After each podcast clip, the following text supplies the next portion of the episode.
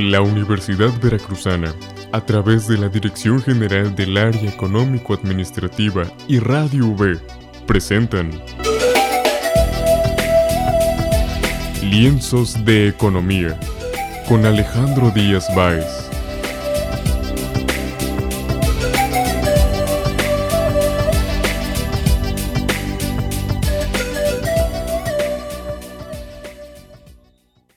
Nombre es Jesús Alejandro Díaz Báez. Soy licenciado en Economía y licenciado en Administración. Tengo una especialidad en métodos estadísticos por la Universidad Veracruzana. Y voy a estar con ustedes en esta primera temporada de Lienzos de Economía. En este programa se abordan temas económicos con expertos, con un lenguaje digerible para todo público, porque la economía es para todos y nos afecta a todos.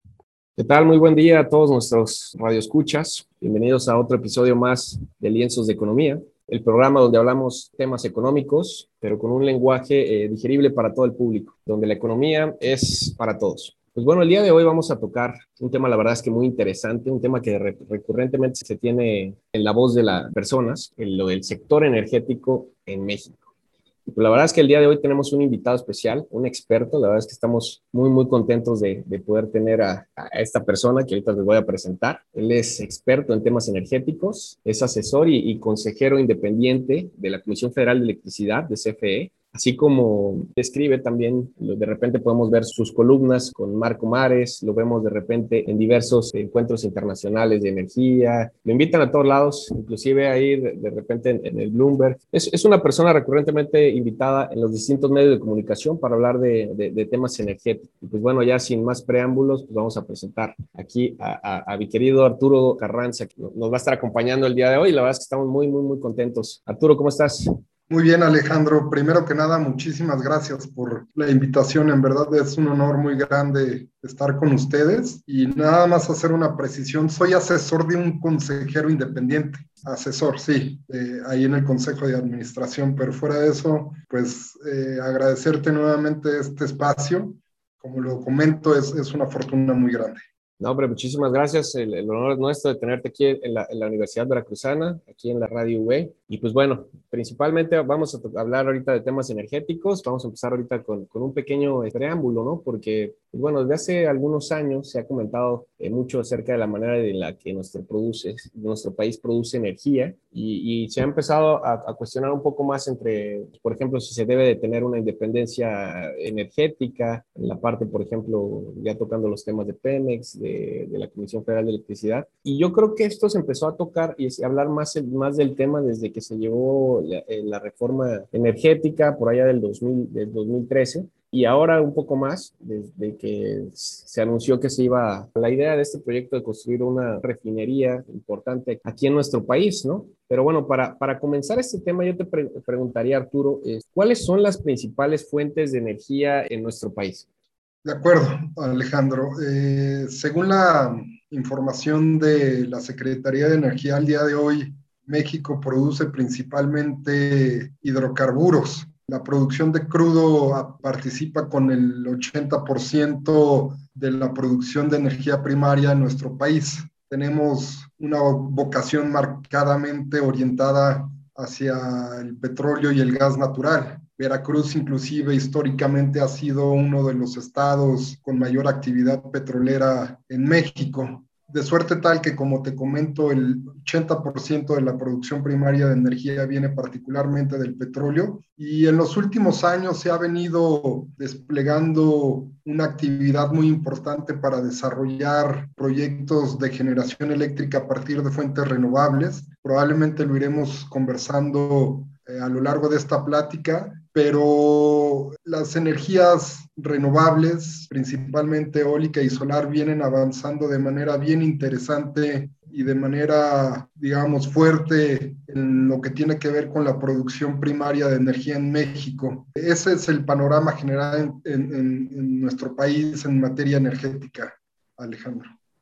No, hombre, este, excelente. Oye, ¿qué nos podrías platicar, este, por ejemplo, de, de esto, de que se, se escucha muchas veces que, que, nuestro país quiere, quiere tener eh, pues esta independencia eh, eh, pues energética o digamos que, que todo lo que, lo que necesitamos se pueda producir aquí mismo y dejar de depender un poco del, del extranjero. Bueno, tomando en cuenta que, pues bueno, todos los países van avanzando conforme a la globalización y es muy raro ya que, que un país pues, pueda producir todo lo que consume.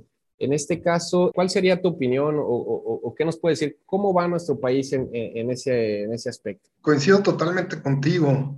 El mundo actual es un mundo globalizado, interdependiente, estrechamente vinculado y México no se escapa de esta tendencia. El mercado energético nacional está estrechamente integrado al mercado energético de Estados Unidos y en alguna menor medida Canadá. La región de Norteamérica en términos generales es una región sumamente fuerte en el aspecto eh, energético. Como lo comento, son mercados complementarios. Déjame darte un ejemplo para tratar de ilustrar este punto. Eh, México es uno de los principales abastecedores de petróleo crudo a Estados Unidos. Después de Canadá y de Arabia Saudita, nuestro país es, el, es pues el, el, país que más exportaciones de petróleo crudo realiza a Estados Unidos. Y en este mismo sentido, Estados Unidos es el principal eh, país que, eh, del cual importamos gas natural aquí en México.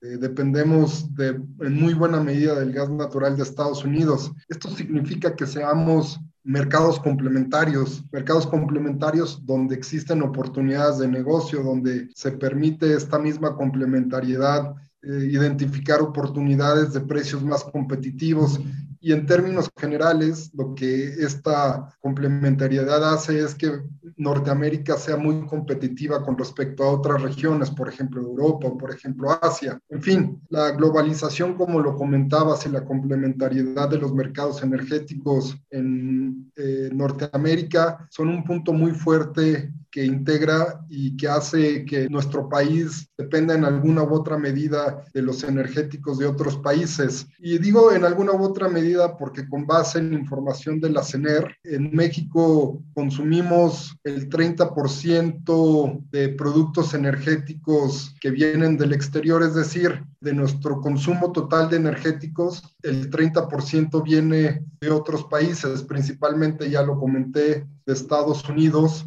y de Canadá. Y la dependencia de, de un 30% en términos generales, desde mi muy particular punto de vista, es un fenómeno razonable y entendible que encuentra explicación en dos variables. Uno, en el hecho particular de que la producción nacional de energéticos en, en, México, sobre todo de petróleo y gas natural, ha venido a la baja en los últimos años. Es algo muy conocido que Pemex eh, ha reducido su plataforma de producción petrolera a partir del 2004 y hasta la fecha. Y un segundo elemento que explica nuestra dependencia con respecto a los energéticos de otros países tiene que ver con el crecimiento de nuestra población y con el crecimiento económico en México, crecimiento que ha sido, si tú quieres, este, a tasas eh, particularmente bajas, pero a final de cuentas crecimiento. Y este hecho hace que eh, dependamos, como lo comento, en un 30% de los energéticos de otros países, Alejandro. Está interesante esto. Digamos que, bueno, para, para, la, para todo nuestro público,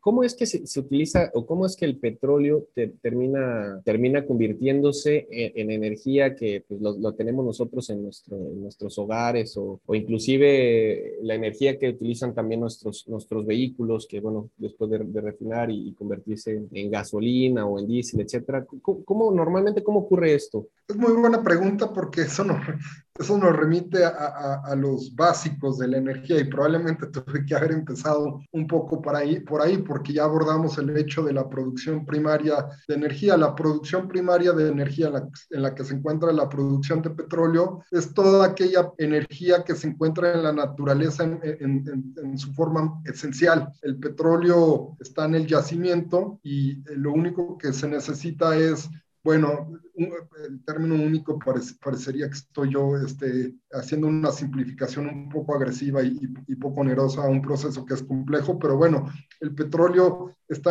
en, los yacimientos, en el subsuelo mexicano y a través de, procesos de extracción se puede producir, se lleva a tierra y esa es la producción primaria. Y después, eh, se requieren de procesos de transformación de esa materia prima, hablo del petróleo, del gas natural que funciona en, el mismo caso para lograr obtener otros productos derivados del petróleo que pueden ser de manera más clara y precisa lo que tú comentas que son las gasolinas automotrices. Entonces, el petróleo, haciendo una síntesis, el petróleo está en el subsuelo o el gas natural está en el subsuelo y a través de, procesos o técnicas de, extracción se puede sacar mediante un pozo petrolero, se perfora, se, extrae, se lleva a tierra y después de la boca del pozo se lleva a los centros de proceso, eh, que son las refinerías. Eh, las refinerías tienen plantas para procesar ese petróleo o ese gas natural. Me voy a enfocar en este caso al petróleo. Las plantas lo que hacen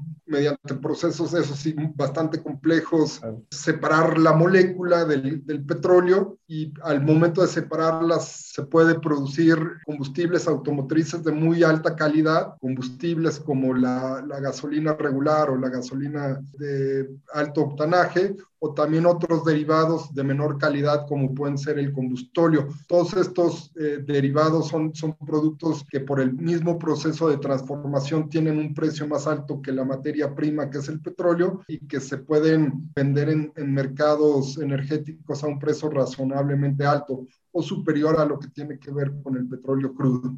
Ah, pues excelente. Sí, ahora, ahorita, ahora que toma, tocas ese tema, este, de más o menos cuál es el proceso, eh, porque sí, yo creo que de repente se lo, se lo puede preguntar la gente, oye, pero ¿cómo es que el petróleo termina siendo, pues ya, que es una materia prima, cómo termina siendo un bien final que todos de, repente ya lo podemos ir y, comprar, ¿no? Pues ahora vamos con este tema también interesante y que se, se, toca, se toca mucho, es la parte de las refinerías, porque bueno, como bien mencionabas, eh, una de las cosas que hace Pemex, una de las cosas que hace nuestro país es la producción y extracción de petróleo, entre otras cosas, este, de, de hidrocarburos, pero y yo creo que eso es algo que, que, a lo largo de los años nuestro país lo ha, lo ha venido haciendo. Desde también, yo recuerdo cuando hace algunos años eh, cuando descubrieron el yacimiento de, de, Cantarel y que en esos momentos se decía que iba a ser la panacea para nuestro país, ¿no? Porque los precios del petróleo estaban muy altos, nosotros éramos un país exportador de petróleo, entonces pues, pues podría ser una cosa interesante para nuestro país. Pero bueno, aquí la pregunta es, ¿es importante o es recomendable que nuestro país siga viendo hacia la construcción de una refinería o sería más conveniente nosotros nada más encargarnos de, de, extraer el petróleo, vendérselo a otro país que se encargue de, de la refinación de este mismo, de esta misma materia prima, y pues nosotros comprar este, este refinado, digamos, que sale de ahí, que puede ser, la, en este caso, los combustibles para los, los vehículos. Se, me hace una pregunta fascinante, Alejandro, en, términos de que dibuja la realidad de nuestro país. Ya la, ya la explicaste tú de manera muy general, pero digamos, abordaste lo, lo, que significa de la realidad eh, energética en nuestro país. Eh, déjame hacer una síntesis de lo que comentaste. Uno, somos un país marcadamente orientado a la producción de petróleo. Eh, Pemex juega un papel eh, muy importante, no solamente en términos de, de producción de petróleo y generación de ingresos energéticos, sino también desde el punto de vista del imaginario colectivo. Este, tiene una importancia eh, eh, en México en, términos sociales. Y esta, esta importancia se explica por las inversiones que ha hecho esta empresa en, términos de, producción de petróleo y, de, y también de producción de, gasolinas. En términos de petróleo llegamos a ser uno de los principales productores a nivel internacional. En el 2004 estábamos produciendo eh, alrededor de 3.4 millones de barriles diarios. Es una cantidad terriblemente elevada y posteriormente hemos eh, reducido e, e, esa plataforma de, producción, pero de manera paralela también hemos producido un monto muy importante de petrolíferos, eh, me refiero a combustibles automotrices. Pemex tiene seis refinerías en todo el país para abastecer el mercado nacional de combustibles, que es un mercado que con el nuevo modelo energético poco a poco ha ido creciendo y lo seguirá haciendo hacia el futuro. Y en, en esta medida en que cada vez eh, se, amplía la demanda de, de, combustibles automotrices. El gobierno ha decidido desde mi punto de vista entendible que conservar una participación relevante en el mercado de los combustibles, es decir, que Pemex, que Pemex continúe siendo un actor fundamental en el mercado de combustibles en términos de abastecer la demanda de, de gasolinas que hay en nuestro país. Esa es la realidad, pero por otro lado, basta con echar una ojeada a los periódicos para ver qué se está haciendo en otros países. Otros países, sobre todo las economías avanzadas, hablo de las economías en Europa, de Estados Unidos, están transitando de manera acelerada hacia, los, hacia fuentes de energía sustentables o renovables, hacia fuentes de energía que son amigables con el medio ambiente. Esa es la tendencia que cada vez tiene más arraigo a nivel global, de manera particular, insisto, en las economías avanzadas europeas o Estados Unidos, cada vez están dejando de producir eh, gasolinas con fuentes eh, fósiles y están tratando de eh, avanzar hacia el consumo de energéticos a partir de fuentes renovables. Y México parecería que está, digamos, anclado en, en, en estas dos tendencias. Por un lado, en la necesidad de, abastecer un mercado nacional con, que, todavía demanda un monto bien importante de, gasolinas que se producen a partir de fuentes fósiles, pero por otro lado también está entre el espada y la pared en el sentido de que a nivel global hay tendencias que se están desprendiendo de los combustibles fósiles. Entonces, lo que trato de decir es que a nivel internacional hay una tendencia bien clara para dejar de utilizar los combustibles fósiles, pero México, y no solamente nuestro país, sino otras economías que están en desarrollo, es muy complicado para, para ellas, hablo de México y estas economías en desarrollo, dejar de prescindir de combustibles fósiles de la noche a la mañana. Entonces, desde mi particular punto de vista, creo que es entendible que, se, que exista una apuesta hacia la construcción de la refinería de, de, dos bocas que va a permitir abastecer la demanda nacional de gasolinas, con, que, gasolinas que son combustibles fósiles. Es entendible porque hay un mercado aquí en México bien importante que necesita abastecerse, pero también eh, eso no significa que renuncie a las tendencias globales para transitar al uso de combustibles más amigables.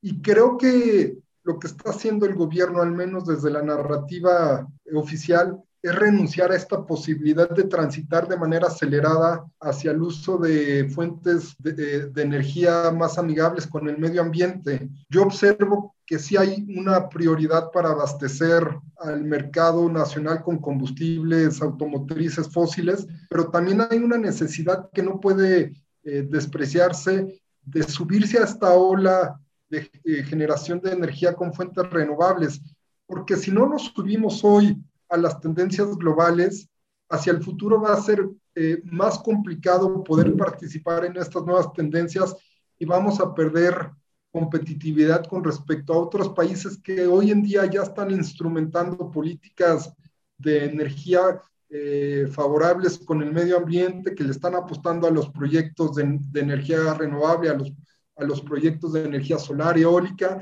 Y si no lo hacemos hoy, vamos a perder años que son muy valiosos en términos de competitividad.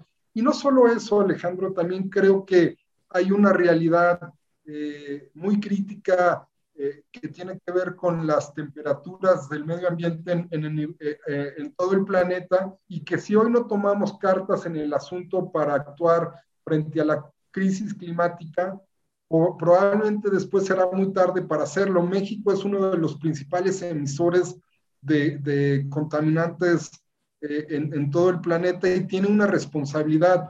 Y esa responsabilidad la tenemos que asumir no solamente el gobierno, sino eh, eh, la sociedad en general y tenemos que encontrar las formas eh, concretas, razonables, creíbles, medibles para reducir las emisiones contaminantes en nuestro país, porque somos parte de un mundo que está enfrentando probablemente una de las mayores crisis globales que está asociada con el incremento de la temperatura del planeta. Entonces yo creo que haciendo una síntesis de lo que dije, es entendible que el gobierno eh, eh, procure tener una participación en el mercado nacional de los combustibles porque este mercado todavía, todavía va a seguir creciendo eh, hacia el futuro, pero eh, es necesario que en esa misma medida el gobierno no, no deje de lado la necesidad imperiosa, urgente de Estado de incrementar su, su participación en las energías renovables de manera eh, particular y precisa en las energías eólica y solar, y eh, eh, esto con, con, con, el único objetivo de, digamos, ocupar un espacio determinante para moldear el futuro que vamos a vivir todos los mexicanos. Muy bien, hombre, pues, pues interesantísimo esto. Y yo ahí este, te preguntaría también, o sea, siguiendo con el mismo tema, que muchas veces se, se menciona que, que, por ejemplo, el petróleo o el, crudo mexicano, la mezcla mexicana, pues es un crudo este, pesado y que pues muchas veces es, es, complicado refinar este, esta, pues este crudo, ¿no? Que no, está, no es tan sencillo, entonces a lo mejor podría crear complicaciones y de, de, igual manera tener que, pues, que importar a lo mejor un crudo más, más ligero. Entonces, pues yo por lo que entendí de, de, lo, de lo que nos mencionas, es que a lo mejor es como cuando tenemos, tenemos una lavadora que, que todavía no sirve, y este, pero ya está un poco vieja, y pues ahí por ahí le hacemos algunas reparaciones, la seguimos utilizando, pero pues tarde o temprano tendríamos que cambiarla por otra, este, a lo mejor que nos traiga menos, menos problemas, pero pues de momento pues seguir utilizándola y hacerle las reparaciones que, que sean necesarias, no sé si, si más o menos así, lo, así lo entendí. Este... Eh, es, es, una muy buena metáfora, sí, perdón que te haya interrumpido, ah, no, la comparto. Muy buena. Y pues bueno, aquí te, aquí te hago la pregunta, ahora tocando un poco el tema de la reforma energética que se había este, dado hace algunos años y que parece ser que hoy pues ya se está renunciando totalmente. Eh, se mencionaba hace, hace muchos años, bueno, no, no tantos años, pero sí este, con el, el gobierno anterior, más que nada por la parte de Pemex, que como, como bien sabemos es una, es una empresa ya altamente endeudada. Ahorita a lo mejor tú nos puedes platicar un poquito más de eso. Entonces necesitaba a lo mejor un, un, apoyo, una reforma en la cual pudieran entrar eh, los privados, las empresas extranjeras de inversión privada, en la que a lo mejor pudieran ellos invertir una cierta parte en, en la parte de exploración y producción, es decir, cuando, cuando van a buscar a los, a los, a las aguas profundas, a ver si se encuentran por ahí este, yacimientos, y, y pues estos dividendos compartidos, es decir, tú tú, como privado llegas, también, le inviertes una lana, si llegamos a encontrar este, alguna cantidad de, de, petróleo importante, pues nos, dividimos por ahí la, la, la, ganancia y pues ya no, yo, yo Pemex ya no le meto totalmente todo el dinero y, y, al que a lo mejor puede ser dinero que se pierde, porque si no encuentras nada, pues no, no ganas nada, ¿no? Era buena esa intención que se tenía eh, en esas rondas que, que tuvo Pemex o estuvo bien quitarla. ¿Qué nos podrías platicar? Lo que tocas está vinculado al modelo o al objetivo que se trazó la reforma energética y que está asociado con el hecho de transitar de un monopolio a un mercado competitivo. Y la lógica desde mi punto de vista es sencilla. Lo que puede hacer una empresa, lo pueden hacer dos empresas y lo hacen de mejor manera. La competencia siempre te permite tener eh, ser precios y servicios más accesibles. Y la reforma energética de, del sexenio pasado justo está vinculada a esto que estábamos comentando, eh, de permitir que los particulares complementen la actividad de Pemex en algunos eh, segmentos de la cadena de valor y, o que participen y compitan con la misma empresa en, otros segmentos de la cadena, justo para tratar de ofrecerle a los consumidores, es decir, a todos los mexicanos, bienes y servicios de mejor calidad y a precios más bajos. En exploración y producción, ya lo comentaste tú, hay eh, aprobados eh, al menos cuatro modalidades de contratos que tienen que ver con la forma y las reglas en que los privados pueden eh, complementar o, competirle a petróleos mexicanos para incrementar la producción de petróleo y, obtener mejores ingresos petroleros, pero también en, el mercado de los combustibles existe la posibilidad ahora de que eh, las empresas privadas puedan invertir en proyectos de transporte, almacenamiento, distribución y expendio de gasolinas para poder permitir que los mexicanos lleguemos a una estación de servicio y podamos llenar el tanque de gasolina de nuestros automóviles y podamos tener mejores servicios. Es decir, atrás del nuevo modelo energético hay una lógica de procurar mejores bienes y servicios para los privados. Y yo creo que ese debe ser el camino que eh, debe continuar en México. Eh, hablo de mercados donde las empresas o los participantes puedan competir de suerte tal que nosotros eh, como ciudadanos y consumidores salgamos beneficiados de esta competencia. reconozco, Alejandro, que en, en, este gobierno existe una, una preocupación eh, vinculada al hecho de que un modelo de competencia resulte desfavorable para las empresas públicas del Estado, eh, para eh, Pemex y la CFE. Este, el gobierno argumenta que el nuevo modelo energético debilitó a, a, las empresas públicas de energía en favor de las empresas privadas.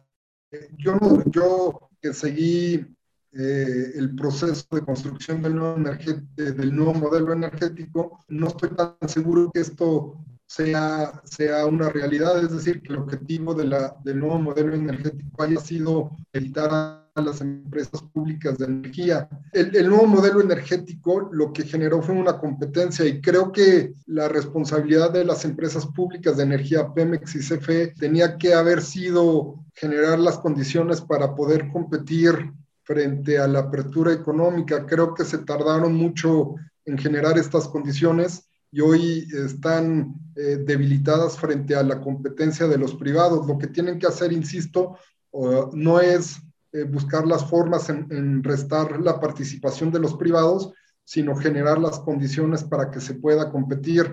En términos económicos hay una teoría que se llama la teoría de los mer mercados controvertidos, que señala que en la medida en que se establecen reglas que permiten, reglas en un mercado que permiten la participación de los privados, aquellas empresas que tienen o que, que tienen más participación o que la concentran, gradualmente se van eh, adhiriendo a estas nuevas reglas de competencia para, y, generan una cultura misma de la competencia que les permite eh, participar en, este mercado abierto a todos los, participantes. Lo que trato de decir es que el gobierno podría este, favorecer con reglas la competencia y que a la larga o en un periodo de, de mediano plazo, si, se si quieres, las empresas públicas, Pemex y CFE, eh, adquirirían una cultura de participación y esto les permitiría fomentar eh, una competencia en beneficio de los consumidores que somos todos los mexicanos.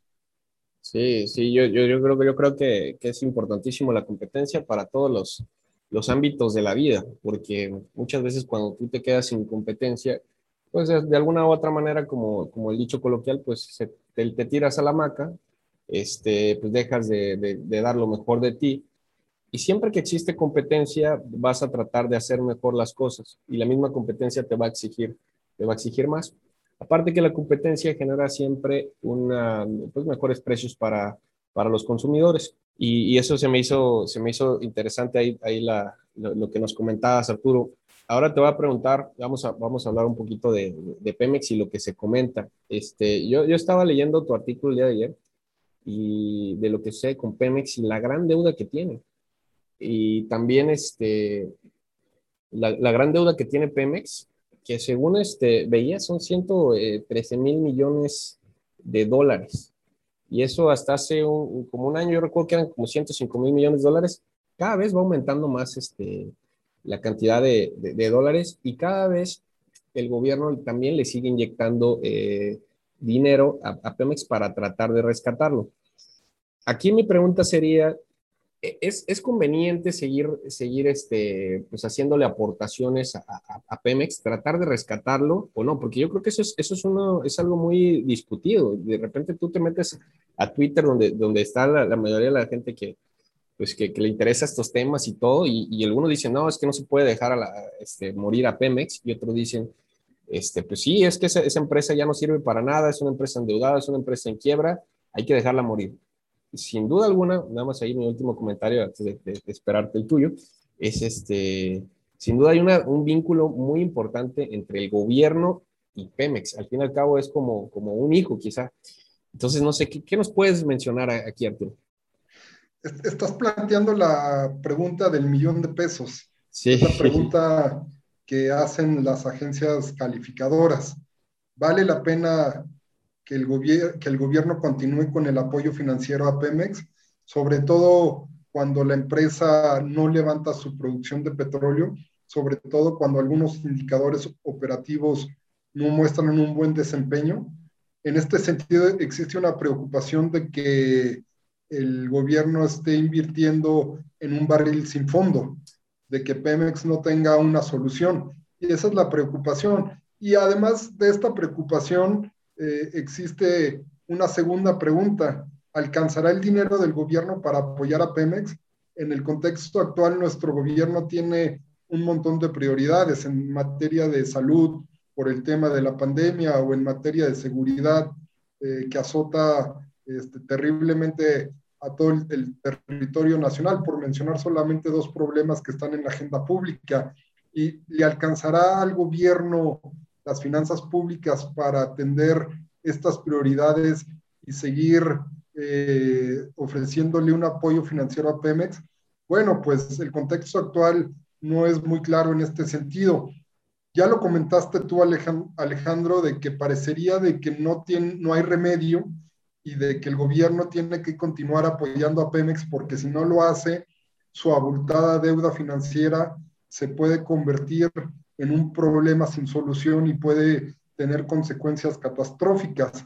Entonces parecería que no tiene otra solución el gobierno más que continuar su apoyo. Y bajo esta lógica, lo que sigue es, bueno, si el gobierno tiene que mantener su, su apoyo financiero a petróleos mexicanos, ¿Qué es lo que tienen que hacer petróleos mexicanos? Lo que tienen que hacer es eh, un compromiso razonable, verificable, medible en, en, términos de mejorar su desempeño operativo. Es decir, yo pienso que el, eh, lo que tiene que hacer esta empresa pública de energía es decir, bueno, estamos recibiendo un apoyo decidido del gobierno y con este apoyo lo que tenemos, lo que vamos a hacer eh, este año 2021 es tener una meta de producción de petróleo de 2 millones de barriles diarios, que es su meta, y vamos a comprometernos a alcanzar esa meta de producción mediante un programa eh, de exploración y extracción de petróleo que es este. Es decir, lo que yo estoy planteando es que se establezcan metas de producción razonables y, y alcanzables. Dos, que se transparente un programa de, cómo se va a lograr este objetivo y tres, que la ciudadanía tenga conocimiento periódicamente sobre este mismo programa, de suerte tal que la inversión del gobierno en términos económicos eh, sea transparente y esté sujeta a rendición de cuentas. Yo creo que es, es, es interesante eso y, y, ya nos, nos, diste ahí una, creo que una muy buena respuesta y solución que, que, que debería de tomar en cuenta el gobierno mexicano para, para esta, esta situación que creo que es, que creo que es evidente. Pues, digo, no sé si todavía lo sigue siendo Arturo, a lo mejor puedes hay corregir que Pemex sea, eh, es la empresa más endeudada de todo el mundo, la empresa petrolera. Sí, sí, claro. ¿Sí? Eh, es así, es así. El, el gobierno argumenta este, con, con, datos eh, que, que, probablemente no sea así. Eh, en esta guerra de, de, interpretación de información siempre es complicado decir si sí o si no, pero lo cierto, Alejandro, es que como tú decías, hay una deuda este, impresionantemente grande que tiene que ver con un monto de 113 mil millones de dólares. Imagínate el tamaño de esa deuda, es impresionante. Y, y, bueno, este, pues bueno, yo creo que, que que, que, sí es importante tomarlo en cuenta. Pero bueno, ahora, este, pues para, para concluir, este, mi querido Arturo, eh, de, de, términos generales, ¿qué recomendarías o qué, qué, qué recomendación, eh, recomendación harías para el sector energético en México en general o qué panorama ves para los siguientes años? Pues creo que en términos generales ya abordamos el espíritu de esta pregunta que tiene que ver con el hecho de que eh, el nuevo modelo energético en México es un modelo que favorece la competencia en beneficio de los consumidores. Y eh, eh, con, base en, en, este nuevo modelo energético, lo que tienen que hacer nuestras empresas públicas es generar las condiciones para poder competir con otros actores privados, sobre todo, o, o básicamente privados. Y lo que tiene que hacer el gobierno es fortalecer eh, a, las empresas, está bien ese objetivo de fortalecer a las empresas públicas, pero no limitar los espacios de participación de los privados, ni en la industria de los hidrocarburos, ni en la industria eléctrica. Es bien importante como lo comentamos, que el gobierno continúe eh, con una política de apertura, o sea, más, más, bien que favorezca, no que continúe, porque no lo ha hecho, que favorezca una cultura de participación en, en la industria eléctrica, este, permitiendo que los privados eh, tengan proyectos de generación con fuentes renovables, eólica y solar principalmente, que, no se emitan eh, leyes ni, ni instrumentos normativos que vayan generando una menor participación o incertidumbre en el sector eléctrico. también es importante que en la parte de los hidrocarburos el gobierno permita a los privados complementar la participación de la empresa. De lo que se trata a final de cuentas es que los privados eh, contribuyan como lo han seguido, como lo han hecho y como lo pueden seguir haciendo a garantizar el suministro confiable, seguro, a precios competitivos de los energéticos. Ese debe ser el objetivo. Este, en este contexto es importante, insisto, en que el gobierno tenga señales claras eh, con respecto a la participación de los privados, porque estos han permitido aportar no solamente recursos económicos, sino eh, proyectos que traen tecnologías, que traen eh, generación de empleos, y esto favorece a México. el dilema con respecto a que el modelo energético actual es poco favorable para las empresas públicas yo lo encuentro como un dilema falso en el sentido de que el modelo energético y una mayor competencia como es el que tenemos al día de hoy no necesariamente significa el debilitamiento de petróleos mexicanos o de la Comisión Federal de Energía. Eh, insisto, en la medida en que estas empresas muestren el talento y la capacidad para generar condiciones que permitan la competencia con otros participantes, se van a fortalecer. Eso es lo que tienen que, que, que pensar estas empresas. ¿Qué debo hacer internamente para poder competir con los privados y no esperar que el gobierno emita leyes, o sea, que, que, que el, el, gobierno proponga leyes y que emita eh, nuevas disposiciones administrativas para ganar por la vía legal lo que no pueden ganar por la vía operativa. Es fundamental que nuestras empresas públicas de energía se fortalezcan, pero por la vía operativa, con decisiones empresariales inteligentes, con decisiones oportunas. Eso va a favorecer a estas dos empresas y va a favorecer eh, en, en, un segundo sentido a todos los consumidores, además de que va a permitir la participación de los privados, que desde mi particular punto de vista es esencial.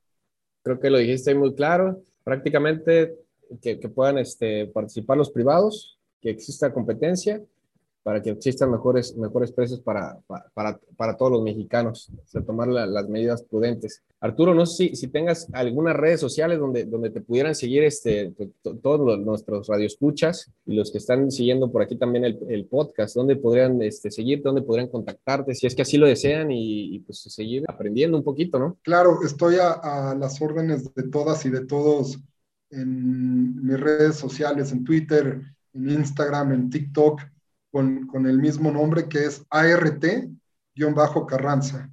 Ahí este, yo los espero para ampliar esta conversación y para discutir apasionadamente sobre estos temas, Alejandro. Muchísimas gracias. La verdad es que este, a nombre de aquí de la Universidad Veracruzana, de Radio V y de la, de la Dirección General del Área Económico Administrativo, que somos los que llevamos este, este, este proyecto, eh, te queremos agradecer. La verdad es que un honor tenerte en la Universidad Veracruzana. Espero que, que tal, en algún momento, este, pues, que, que, yo creo que pronto se va, va a quitar esto de, de la pandemia y todo esto, poder tener presencialmente este, aquí en la Universidad este, Veracruzana, que es la, la, universidad más, más grande de toda la región sureste de nuestro país. Muchísimas gracias, Arturo. Gracias a todos ustedes. Hasta luego.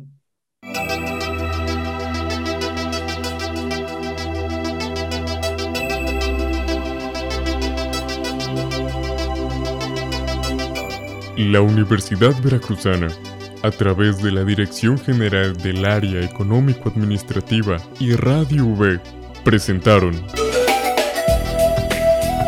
Lienzos de Economía con Alejandro Díaz Báez.